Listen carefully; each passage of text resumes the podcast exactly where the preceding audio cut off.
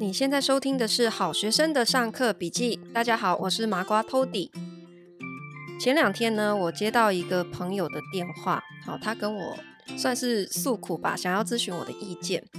他最近面临了一个工作抉择的问题，就是说呢，因为他刚跳槽换了一个新的工作，那是其实是他更早以前的一个旧东家哈，以前的老板找他回去工作，那他就。因为更好的薪水条件，他就接受了这份工作。但是这份工作做了大概两个多月的时间呢，诶，他才发现说这个工作跟他当初想象好像不太一样。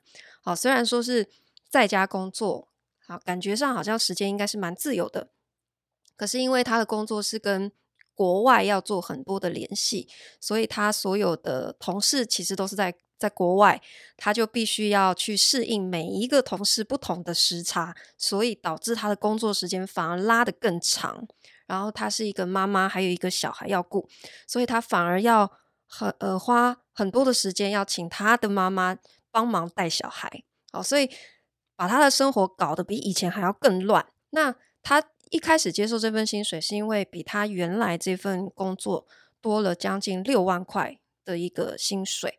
所以，当然看起来是一个非常好的条件。可是他现在就是因为他觉得他的生活反而被打乱了，不如当初的想象，所以他开始又抉择说：“我是不是应该回到原来的那个工作？”因为他刚刚离开两个月的那个工作的老板呢，也又对他抛出橄榄枝，说：“哎，你要不要回来？”这样子。好，他是一个非常优秀的工作者，所以很抢手。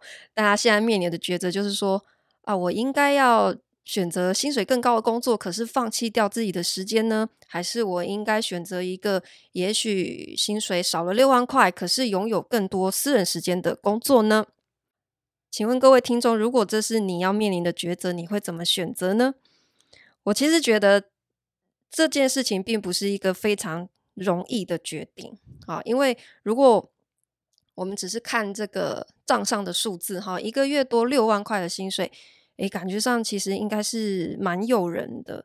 那可是，如果我们一份工作会一边做着，一边又觉得让自己心理上面负担非常的大，非常辛苦的话，那到底是不是值得呢？那为什么这件事情我们会觉得很困难去做选择？其实我们可以想到，就是也是因为钱嘛。那为什么我们会觉得？多了六万块这件事情很重要，就是因为我们都会希望每个月都是有固定的时间，你会看到固定的钱进到你的户头，有固定的呃收入进来，这个是带给我们生活上非常大的一个安全感的来源，这就是经济的安全感嘛。好，那每个月进来的这个收入，它事实上就是所谓的流水。所谓的现金流，那现金流事实上是带给我们不管是经济或是生活上一个安全感最重要的来源。可是我觉得大部分的人其实并没有意识到什么什么是现金流。大部分的人可能会知道说，诶，我努力工作，我努力上班，我就会有薪水。可是他不可能不太会去理解说，嗯，有流水。的流动为什么很重要？所谓的现金流，事实上是它不仅是进，它还还会有出。如果它只进，可是不出的时候呢，你会感觉说，虽然好像这个池塘的池子里的水哈越越来越满，可是大家不要忘记有一个事情叫做通膨，就是通货膨胀。你有可能很快的，你这个池塘它是会干涸的。所以只有你把水引到。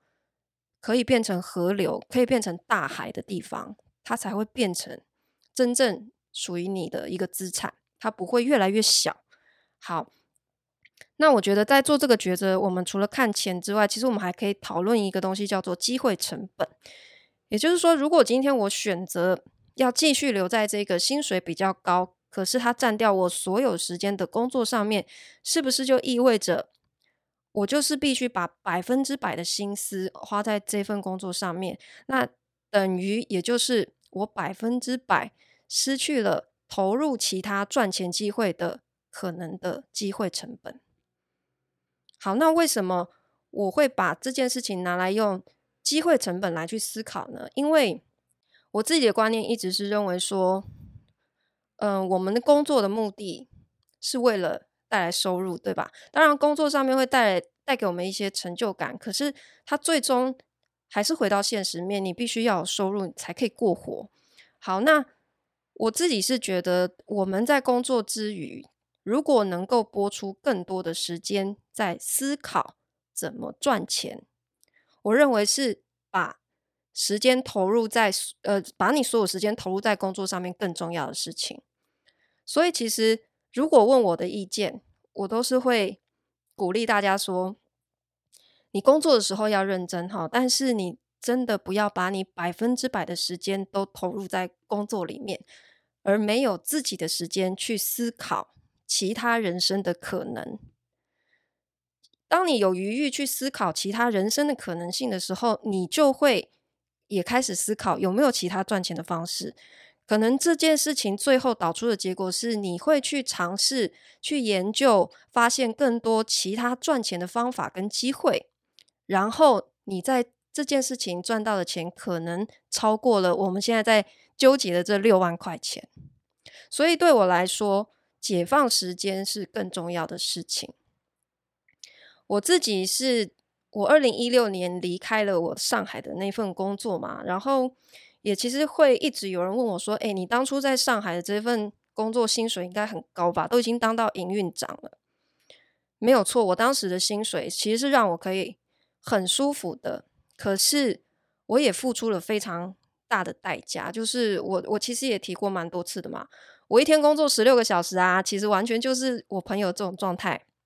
好，然后呃，我也不是在家工作，我基本上是在公司的时间非常非常长，然后即使是假日，我其实也没有办法好好休息的，因为我随时都要盯着我的手机，然后我所有的工作群组，然后去监视每一个群组里面的员工他们做哪些事情，所以其实是对自己的心理上面有非常大的消耗。然后身体上面也开始出现一些问题，非常的疲倦哈，然后容易生病，所以我也那时候一直在思考，收入跟自己一个生活的平衡到底要怎么样拿捏。那我我当然最后的选择是离开了那份工作。好，那当然我觉得这是一个生活方式的选择。我离开了那份工作之后呢，因为我马上就失去收入了。好，可能。可能在离开那份工作之前，其实大家一定都会有一个恐慌，大家会焦虑。诶，我离开了这份工作，我下一份也还没有找到，那我的我的人生怎么办？我就靠着我那一点点的几十万的积蓄，我可以撑多久？好，可是我还是毅然决然决然的裸辞了，我真的这么做了。回到台湾，我才开始慢慢寻找赚钱的可能的机会。我我是一边同时在看工作。然后也一边同时在观察，诶，我有什么机会可以创造自己的收入？我在没有收入进来的这种情况之下，我反而开始认真的去思考、去研究其他为自己创造收入的可能。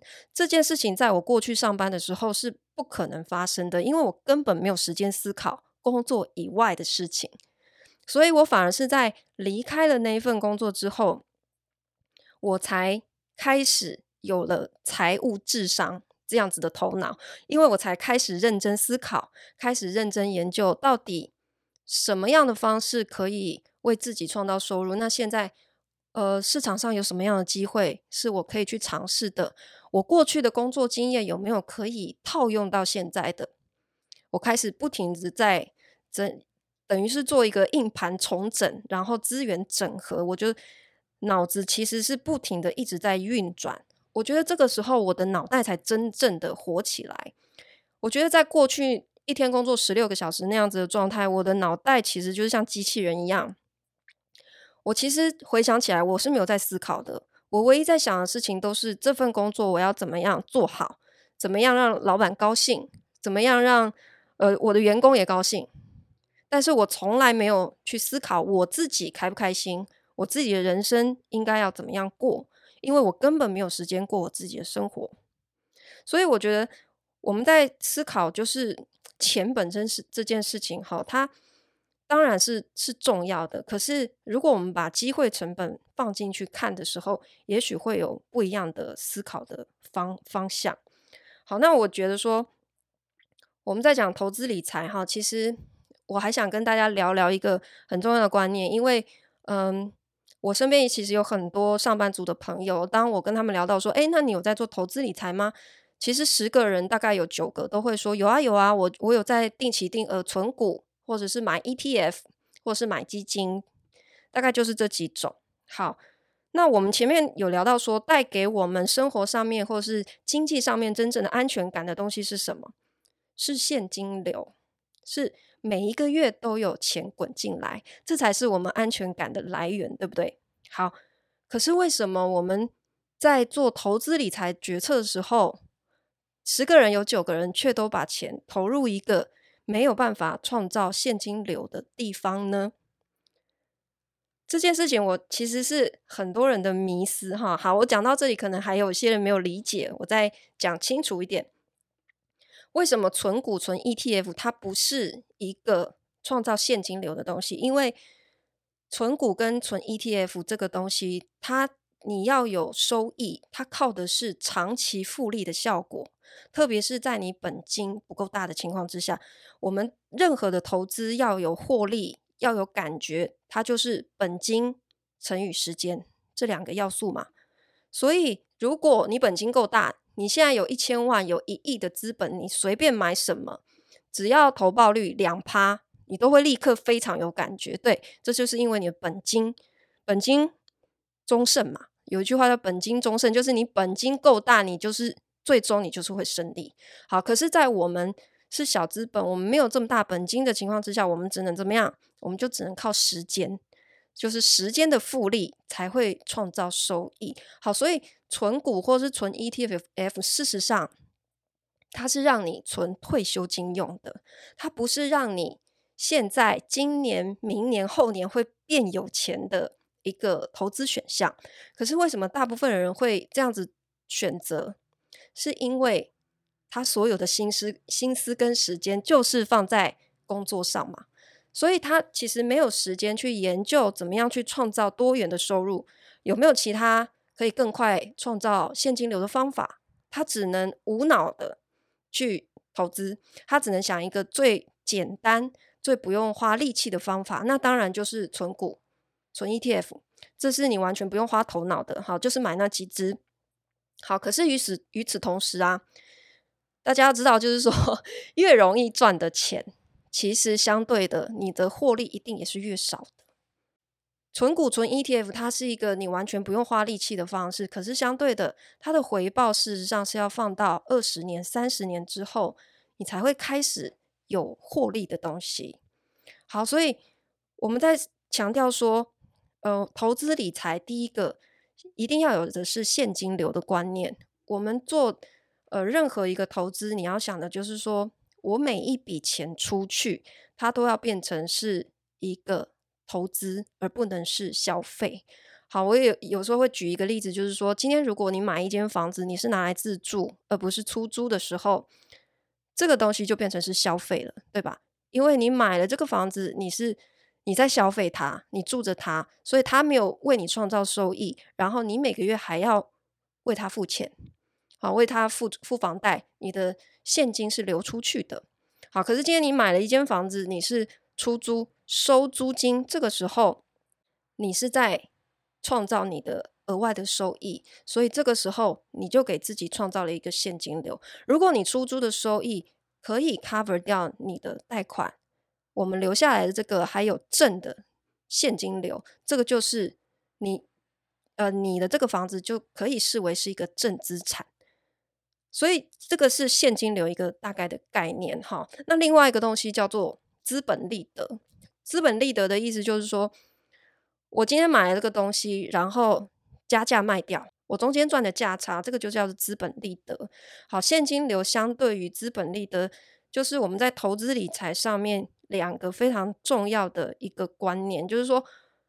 我们想要每一个月可以安心给自己安全感。事实上，你要永远谨记在心的是，我的每一笔花费能不能为我创造现金流？好，这个才是会让我们呃长期觉得安心的东西。可是，呃，如果我们在做一个投资决策的时候，我我想的是说，哎，我我把这个东西低买高卖卖掉。这就是一笔收入，这个叫做资本利得。可是资本利得它不是 forever 的，它也不是常态性的，它不是每个月固定会有钱进到你户头的东西。所以这样子的一个东西的一个投资形态，它相对的也是比较高风险的。所以我们在做投资理财决策的时候，一定要把现金流其实是要放在第一位的。这样子才可以让你真正每个月可以安心的睡觉，而不用担心明天醒来我是不是还要再找一个东西去卖，我才会有钱赚，对吧？那最后分享一下我最近在玩加密货币的一个心得哈，就是因为我刚刚有提到说，我觉得任何一个想要赚钱的机会，它都不可能是。你不用花力气就可以赚到高投报的哈，有那种东西都只能说是诈骗啊！想要无脑赚钱的方法，就是你把钱交给别人，然后你就期待高回报，这是唯一无脑的的，然后又赚得多的方法嘛。可是你你这样的心态，可能也最容易成为被诈骗的对象了哈。好，所以我觉得就是，如果是真的想要赚钱，你要想说，你一定是要愿意花时间去投入在一件。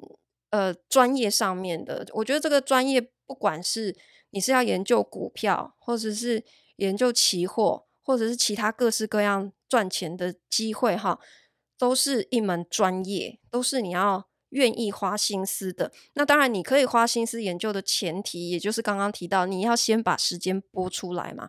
如果你的所有心思都被你的呃。正职的工作去占满的时候，这个时候你确实你会觉得你没有心力再去思考其他的事情。哈，那我最近玩加密货币，其实中间就是也会觉得，哎，有时候蛮挫折的，因为这是一个全新的领域。然后，呃，我我我有建了一个 Line 的社群，哈，然后我们很多的听众朋友也有加入到我们的这个 Line 社群，然后。可是可能会发现说，哎，进了这个我的赖社群，结果里面哎都没有分享什么元宇宙啊、加密货币的投资资讯，然后就只是一直叫大家去 Discord，Discord 是另外一个那个 社交平台哈。好，那我这里就顺便再跟大家解释一下为什么会这样，就是说，嗯、因为你要在加密货币的世界里面哈，要开始去做投资的话，你需要先创建很多的工具。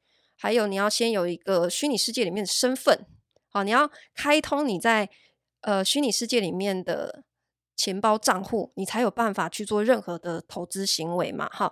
那呃，加密货币里面这要开通这些工具的方法，跟我们原先现实世界里面是完全不一样的，所以在这个部分，可能很多人就会卡关。好，然后呃。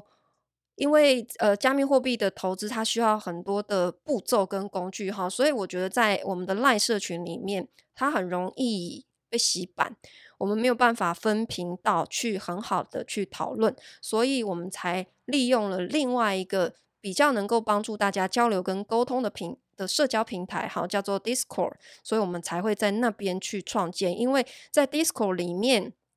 我们比较不用担心被洗版的问题，因为每一种不同的主题，我们都是可以分频道的。其实它有一点点像是我们以前玩 PTT，PTT 是不是你会看到各个主题不同的版？好，你就可以针对你有兴趣的版再进去做更深入的讨论。好，它就是有点像是进阶版的 PTT，然后我们也。也会在里面开语音直播，因为它有非常强大的语音直播的功能，哈，可以帮助大家做很好的交流。这是赖的社群好做不到的事情，所以我们把这个赖的社群是定位成说，诶，如果你是对于加密货币或是元宇宙啊 NFT 有兴趣的人。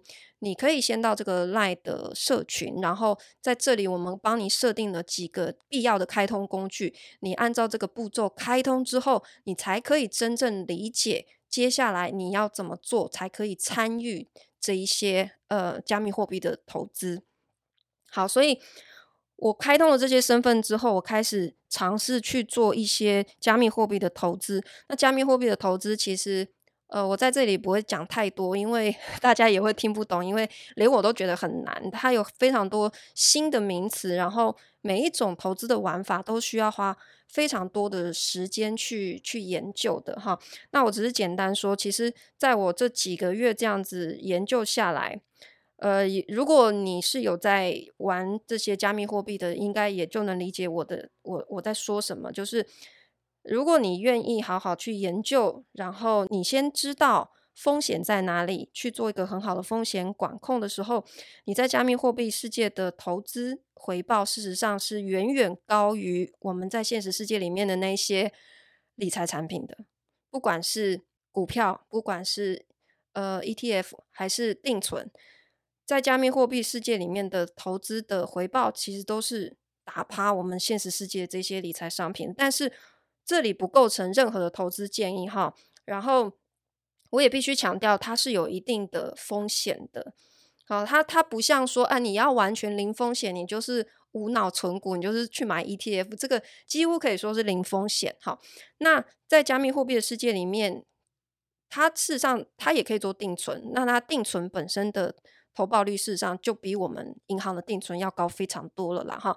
但是呃，在加密货币的这个参与的过程里面当中，它还是有非常多的资安的意识哈，你要先先去建立。所以在我我自己建立的这个 LINE 社群，我的前提都是先帮助大家去建立一个资安保存的观念，就是说你要先认识风险，再来谈投资，这才是对大家最有保障的方式。所以我我也不是说鼓励大家一定要来什么投资加密货币，但是我是。想要分享一个观念，就是说，如果你想要投资理财，你想要赚更多钱，嗯、我觉得你可以花一点时间去研究不一样的理财商品，好，就不要局限于只是存股或者是存 ETF，或许加密货币也是你可以去尝试研究看看的一个一个东西，好，但是你自己开始参参与研究之后，也不代表你一定要买，但是我觉得不需要去。排斥哈，但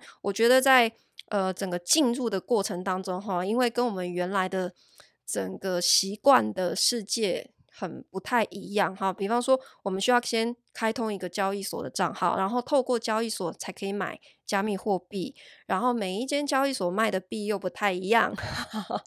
好，所以呃它的过程其实需要蛮有耐心的，所以我才会建立这样的一个群组去。呃，做很多的知识的分享。好，那总结一下，今天我我我想要分享的内容就是说，第一个就是，我觉得每一个人都应要应该要多留一点时间给自己去思考。好，我真的不建议大家把工作当成你生活的全部，你多留一点时间给自己思考，我觉得人生会拓展更多不同的可能性。第二个是。我们虽然在谈投资理财，我们要花时间去研究，可是其实你也是赚不了你无法理解的钱的。这个意思就是说，你想要赚某一个领域里面的钱，前提一定是你理解这个行业到底是怎么运作的。你要先理解风险，你要先理解游戏规则。如果你对你即将要投入的这个产业完全不了解的时候，你又想要赚到钱。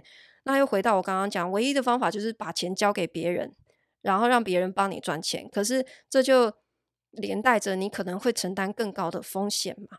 好，这是麻瓜讲堂今天想要分享给大家的，我们下次见。